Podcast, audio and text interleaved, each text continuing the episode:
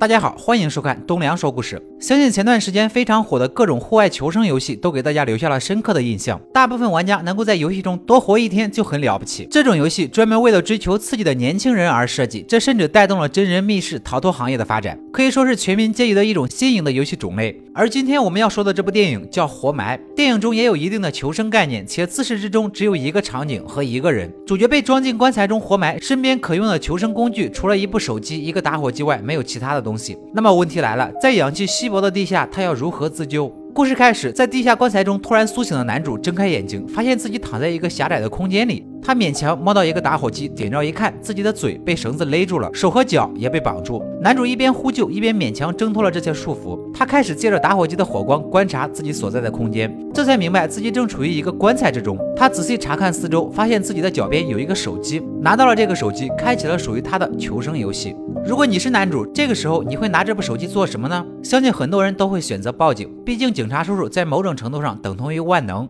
我们的男主也是这么想的，但不知道是因为当地的报警电话太复杂，还是太长，他是从钱包中找到电话号码的纸条才报的警。男主接通报警台之后的第一句话就是：“我被活埋了。”相信此时的警方也是一脸懵逼，特别是出于男主无法提供地点信息的情况下，所以警方很自然的认为这是恶作剧电话。男主为了使对方相信自己，就告诉对方自己是 CRT 的卡车司机，提供了一些信息之后，手机的电量只剩下三格。男主选择打电话给自己的妻子，在不知道自己能否获救的情况下，也许和家人说说话能够平复一下紧张的心情。然而他的希望落空，妻子不在家，并没有接到电话。男主给妻子留言后，通过查查号台联系到了美国联邦调查局，说明自己在。开车运输的过程中遭遇袭击，醒来之后已经被困在棺材中了。但此时手机突然没有信号，这段对话被强行中断。男主不但无法寻求心理上的安慰，就连向安全组织和机构求救都失败了。他承受着巨大的压力，打了第四个电话给自己的公司，再次说明自己目前的情况。然而公司人员怎么知道这种事情怎么办呢？只好帮他报了警。人处在绝望的境地下，反而能够激发思维的快速运转。兴许是想到了这部电话和自己同时出现在一个棺材之中，显然不太合理。这一定不是偶然。男主于是，在通话记录中找到了恐怖分子的电话，并打电话给他寻求一线生机。恐怖分子仗着他处在危险境地，开口向他要五百万美金赎身。男主一个卡车司机跑到伊拉克来运货，可想而知，没有那么多钱。他硬着头皮打电话给妻子的朋友，这次朋友终于接了电话。在朋友的帮助下，男主打电话给警察，但警察声称美国政府的政策是绝对不会和恐怖分子谈判，这下男主彻底绝望了。就在他以为自己马上就要凉了的时候，他接到了伊拉克美军组长的电话。组长安抚男主的情绪，表示自己已经在努力设法对他进行营救，但是要男主尽量在棺材中找出任何能够确定目前定位的痕迹。男主正要开始在棺材中寻找线索，恐怖分子又打来电话，他要求男主在棺材中拍一段要如今的视频。他根据恐怖分子的指示，在棺材中找到了荧光棒、电筒和刀，另外还有一封信。恐怖分子要求他按照信上写的念，然后拍视频。此时的男主手机只剩下两格电，他打电话给警方，给了他们恐怖分子的电话，并说明恐怖分子的要求。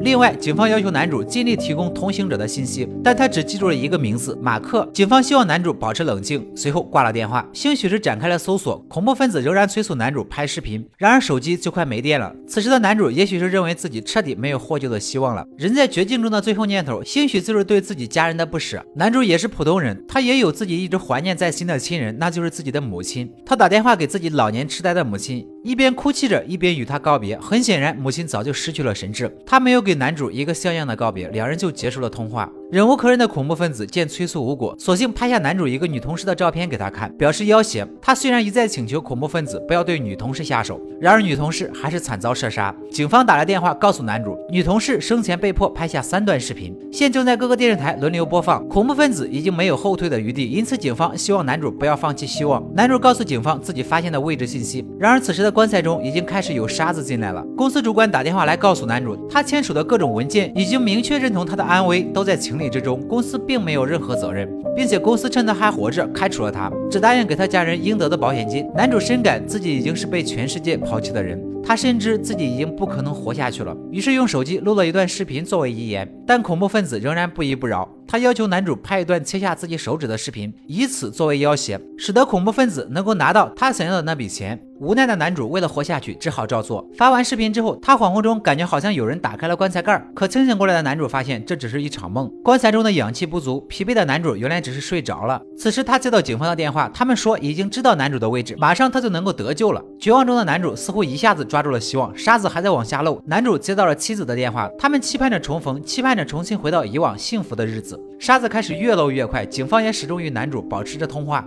他们正在不停地往地下深挖。就在男主感觉自己快要得救的时候，警方却告诉他，他们挖到的是之前说的马克，并不是他。男主仿佛瞬间从天堂跌到了地狱，然而黄沙已经掩盖了他的面容。警方的连声道歉成为了他廉价的陪葬品。黑暗中，警方仍然不停地在说着抱歉，可是那又如何？一切都已经于事无补。这场求生游戏最终还是完败了。且不说这场游戏的恐怖分子拥有着多么高超的要挟手段，男主在这棺材中呼救的状态，就好似我们每个人的人生。说到底，每个人都是孤独的，任何事都在靠自己。无论在如何绝望的境地下，自己才是自己的神。要相信自己有能力摆脱困境，重回人生地图。好了，今天的故事就说到这里。喜欢我的朋友，记得点赞、评论、关注一下。我们下期再见。